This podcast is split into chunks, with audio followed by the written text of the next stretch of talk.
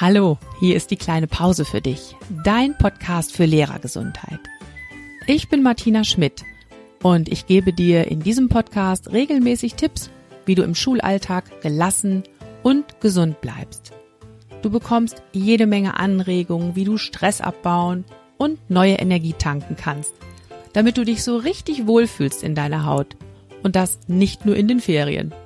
Also, los geht's. Lehn dich zurück und genieß die kleine Pause.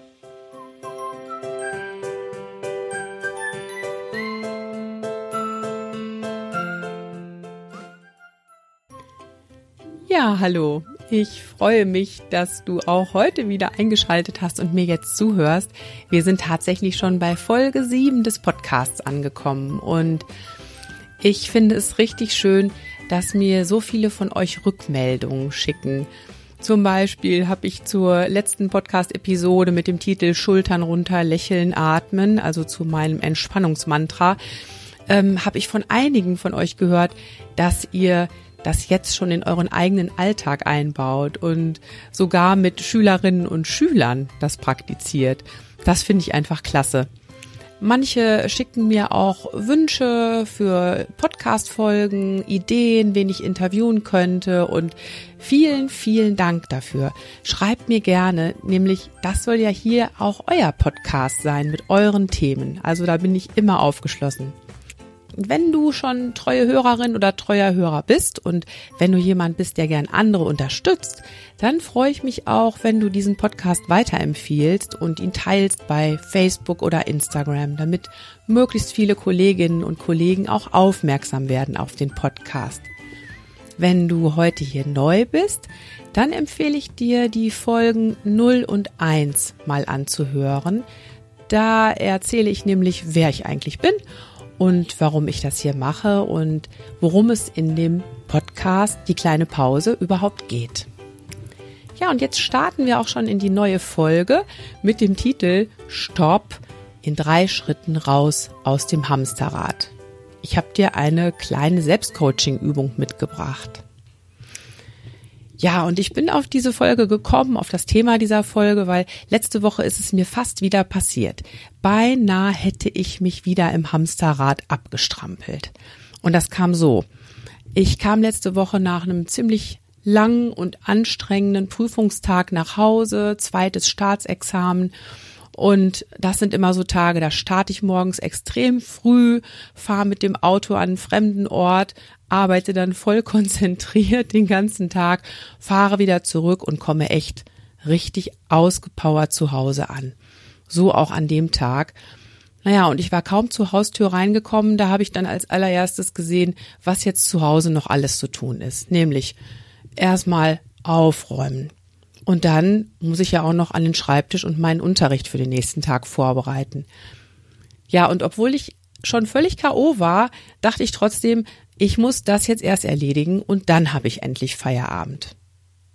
Kennst du das auch? Manchmal bist du so im Stress, dass du einfach nur noch blind reagierst auf die Anforderungen von außen. Fast so, als ob jemand einen Knopf drückt und du machst wie ferngesteuert etwas, von dem du denkst, ich muss das jetzt machen. Ja, und so ging's mir. Ich hatte also schon angefangen mit Spülen, als ich auf einmal merkte, dass ich so richtig schlechte Laune bekam. Und ich dachte, stopp. Mir fiel nämlich auf einmal wieder die Geschichte vom Holzfäller ein. Und wenn du solche Situationen kennst, dann wird dir die Geschichte wahrscheinlich genauso gut gefallen wie mir. Hier ist sie.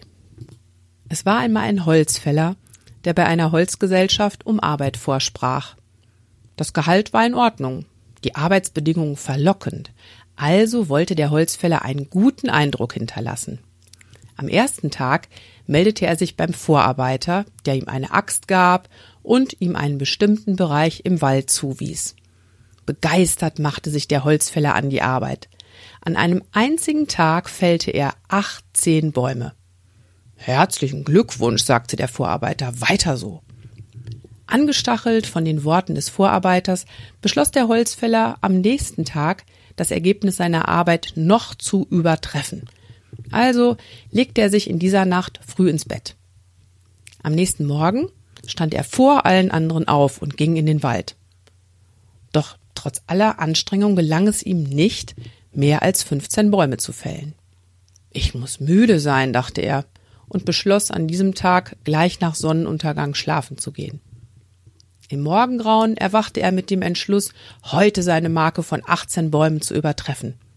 Er schaffte nicht einmal die Hälfte. Am nächsten Tag waren es nur sieben Bäume und am übernächsten fünf, und seinen letzten Tag verbrachte er fast vollständig damit, einen einzigen Baum zu fällen. In Sorge darüber, was wohl der Vorarbeiter dazu sagen würde, trat der Holzfäller vor ihn hin, erzählte, was passiert war und schwor Stein und Bein, dass er geschuftet hatte bis zum Umfallen. Der Vorarbeiter fragte ihn, Wann hast du denn das letzte Mal deine Axt geschärft? Die Axt schärfen? Dazu hatte ich keine Zeit. Ich war zu sehr damit beschäftigt, Bäume zu fällen. Ja, das ist die Geschichte. Und zum Glück ist mir die Geschichte gerade zur richtigen Zeit wieder eingefallen. Denn so konnte ich mir an diesem Tag nach der Prüfung als erstes sagen, Stopp. Genauso wie es dem Holzfäller bestimmt geholfen hätte, sich mal kurz auf einen Baumstumpf zu setzen und nachzudenken, hilft mir das in solchen Situationen auch ganz gewaltig. Innehalten, durchatmen. Also mal einen Schritt zurücktreten und sich die Lage überhaupt anschauen. Das kann gewaltig helfen. Das ist schon der erste Schritt, um das Hamsterrad anzuhalten. Also Schritt eins. Und als nächstes stelle ich mir dann die Frage, was ist jetzt wichtig? Ist es das Aufräumen? Oder ist es die Schreibtischarbeit? Oder ist es vielleicht etwas ganz anderes? Und ich versuche wirklich auf meinen Bauch zu hören, nicht auf meinen Kopf. Also, was ist jetzt wichtig? Und diese Frage kannst du auch ganz unterschiedlich betonen. Das ist ziemlich interessant, welche Antworten dir dann darauf einfallen. Du kannst sagen, was ist jetzt wichtig? Ausruhen könnte wichtig sein. Spazieren gehen könnte jetzt wichtig sein. Mit jemandem reden.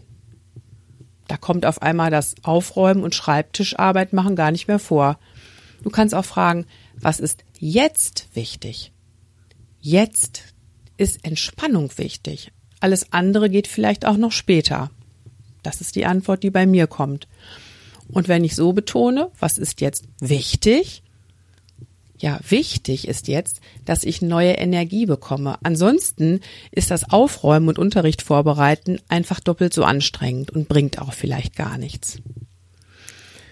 Ja, und wenn ich mir nach diesem zweiten Schritt immer noch nicht erlauben kann, aus dem Hamsterrad rauszuspringen, dann kommt bei mir auch noch der dritte Schritt. Das ist nämlich die Frage, was ist das Schlimmste, das passieren kann, wenn ich jetzt aus dem Hamsterrad aussteige?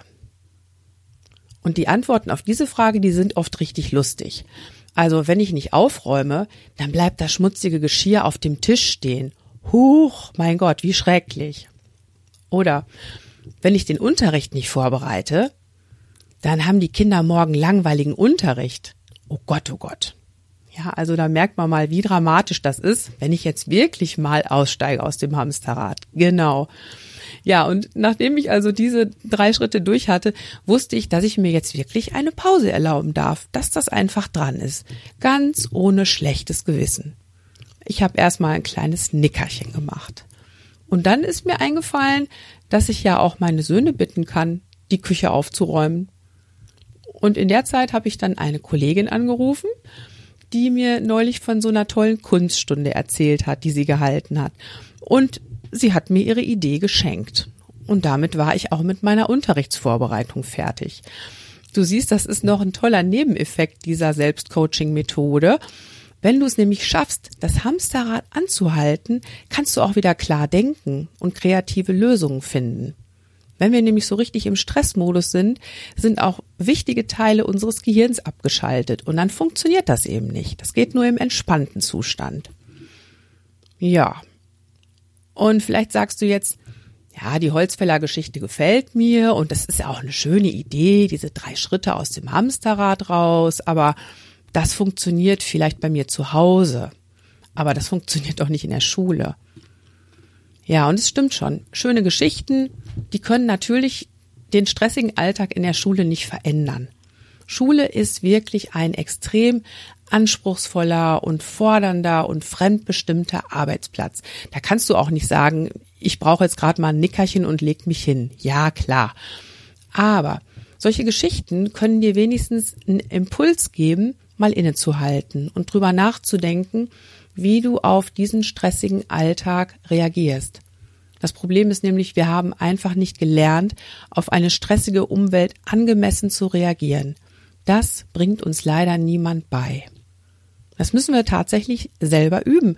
Und es fühlt sich anfangs auch vielleicht komisch an, weil es so ungewohnt ist. Aber es funktioniert. Ähm, ich erzähle dir mal ein Beispiel. Neulich hatte einer meiner Lehramtsanwärter für den Unterrichtsbesuch so eine richtig schöne Unterrichtsstunde geplant. Ja, und er hatte aber das Problem, dass seine Erstklässler einfach nicht mitmachen wollten. Es war die vierte Unterrichtsstunde und die Kids gingen über Tische und Bänke, wirklich. Die waren total albern und machten einfach nicht mit. Und er meinte aber jetzt, er müsste die Stunde genau wie geplant durchziehen. Und ähm, das war natürlich zum Scheitern verurteilt. Aber er war wirklich ähnlich blind wie der Holzfäller. Er hatte einfach noch jede Menge Bäume zu fällen. Er sah den Wald vor lauter Bäumen nicht. Und ähm, wenn ich jetzt mal überlege, auch in dieser Situation kann diese Drei-Schritte-Formel helfen, nämlich auch da erstmal innezuhalten. Stopp! Was ist hier eigentlich los? Ja, die Kinder sind völlig durchgedreht, die äh, können gerade nicht mitmachen. Die Störung hat auf jeden Fall Vorrang. Zweiter Schritt, was ist jetzt wichtig? Ist jetzt wichtig, dass ich meinen Unterricht durchziehe und irgendwelche Lernziele am Ende erreiche? Kann ich die überhaupt erreichen in dieser Situation? Was ist jetzt wichtig? Was brauchen die Kinder? Brauchen die Bewegung? Brauchen die Entspannung? Also da über Alternativen nachzudenken. Und dann, was ist das Schlimmste, das passieren kann? Ja, das Schlimmste, das passieren kann, ist, dass ich eben den Unterricht unterbreche, ein Bewegungsspiel mache und vielleicht nicht mit dem Lernziel rauskomme, das ich mir so vorgestellt habe für die Stunde. Aber gleichzeitig zeige ich ja auch, ich kann spontan auf solche Situationen reagieren. Ich habe da richtig tolle äh, Alternativen parat und ich finde, das macht einen guten Lehrer doch aus, wirklich spontan mit solchen Situationen umgehen zu können. Aber um aus so einer Situation rauszukommen, braucht es tatsächlich diesen Abstand, diesen Sprung aus dem Hamsterrad. Also ich hätte es auf jeden Fall toll gefunden, wenn er das an dieser Stelle gemacht hätte. Ja, und neulich in einem Workshop ging es auch um die Geschichte mit dem Holzfäller und auch um die drei Schritte. Und da sagte dann ein Kollege, ja, vielleicht kann ich das ja noch hinter geschlossenen Klassenzimmertüren machen, also in meinem eigenen Unterricht, aber dann im großen Kollegium funktioniert das sicher nicht. Und äh, er hatte dann als Beispiel die Handreichung zum Rechtschreibunterricht, die wir jetzt in der Grundschule bekommen haben. Und er sagte, ähm, unsere Schulleitung hat jetzt eine Konferenz dazu einberufen und wir müssen ein Konzept erarbeiten. Und da kann ich ja schlecht sagen, ich springe jetzt mal raus aus dem Hamsterrad, ich mache da nicht mit, weil ich das nicht sinnvoll finde, weil wenn ich da nicht mitmache, müssen andere für mich arbeiten. So, und auch da kann man sich fragen, stopp, was ist denn jetzt eigentlich wichtig? wir haben ja schon ein Konzept für Rechtschreibung erarbeitet. Und wir könnten das Ganze ja auch mal mit professioneller Gelassenheit angehen und einfach sagen, wir blicken mal auf das, was wir eh schon haben und das ist ja schon ganz gut. Was ist das Schlimmste, das passieren kann? Ja, wenn der Kollege jetzt in der Konferenz sagen würde, ich verstehe gar nicht, warum wir das machen sollen, ist das jetzt wichtig? Dann könnte es ihm natürlich passieren, dass die Schulleitung sagt, ja doch, es muss sein. Ne? Wir machen das jetzt. Dadurch hat sich die Situation aber ja nicht verschlechtert. Und er hat wenigstens versucht, was zu ändern und seine Meinung geäußert. Es kann auch passieren, dass die Schulleitung sich darauf einlässt und sagt, okay, wir bearbeiten das nicht, du hast recht. Dann wäre vielleicht das Schlimmste, was passieren kann, dass das Schulamt sich mal meldet und sagt, hallo, was ist denn mit Ihrem Konzept? Aber auch das wäre wahrscheinlich nicht wirklich schlimm, oder? Ja, und was dann noch interessant war, eine andere Kollegin sagte dann nämlich, ja, bei uns wird das so gehandhabt. Bei uns ist ja diese Handreichung auch angekommen, aber meine Schulleitung hat gesagt, alles klar, habe ich zur Kenntnis genommen. Ich lege das jetzt erstmal in die Schublade und dann schauen wir mal, was wir damit machen. weiter ist nichts passiert. Also auch so kann man mit solchen Anforderungen umgehen. Das nur mal so nebenbei. Also ich erlebe solche Situationen in Workshops wirklich öfter mal. Und das zeigt mir, ähm, dass viele von uns Lehrerinnen und Lehrern so überlastet sind, dass wir manchmal gar nicht wissen, ähm, bei welcher Baustelle wir eigentlich anfangen sollen und dann echt blind einfach was abarbeiten. Also gerade weil wir es nicht gelernt haben, mit so anstrengenden Situationen umzugehen. Und weil wir auch nicht gelernt haben, ohne schlechtes Gewissen gut für uns selbst zu sorgen, gerade deshalb musst du das echt üben und es dir vor allem selbst erlauben. Und das geht echt nicht von heute auf morgen. Aber es ist ein guter Anfang auf dem Weg zu einem gelasseneren Alltag. Ja, hier sind jetzt zum Abschluss nochmal die drei Schritte für dich. Erster Schritt, Stopp. Zweiter Schritt, was ist jetzt wichtig? Dritter Schritt, was ist das Schlimmste, das passieren kann? Und wenn du also merkst, dass du gerade wieder sehr viele Bäume auf einmal fällen möchtest, mach eine Pause. Schärfe deine Axt. Ja, ich bin gespannt, wie du mit dieser kleinen Selbstcoaching-Übung arbeiten kannst. Und ähm, du findest die Geschichte und auch die drei Schritte raus aus dem Hamsterrad im Blog auf meiner Homepage. Und wenn du dich dann über deine Erfahrungen mit dieser Selbstcoaching-Übung austauschen möchtest, bist du ganz herzlich eingeladen in die Facebook-Gruppe zum Podcast. Das alles verlinke ich dir in den Show Notes. Ja, und wenn du möchtest, dann unterstütze ich dich auch gerne persönlich dabei, aus deinem Hamsterrad herauszuspringen. Schreib mir doch einfach und wir verabreden uns für ein kostenloses Kennenlerngespräch. Ja, der Podcast Die kleine Pause macht jetzt erstmal zwei Wochen Herbstferien. Danach geht's dann weiter mit frisch aufgenommenen Podcast-Episoden für dich. Ich freue mich schon drauf. Bis dahin alles Gute für dich und denk immer dran, Schultern runter, lächeln, atmen. Deine Martina.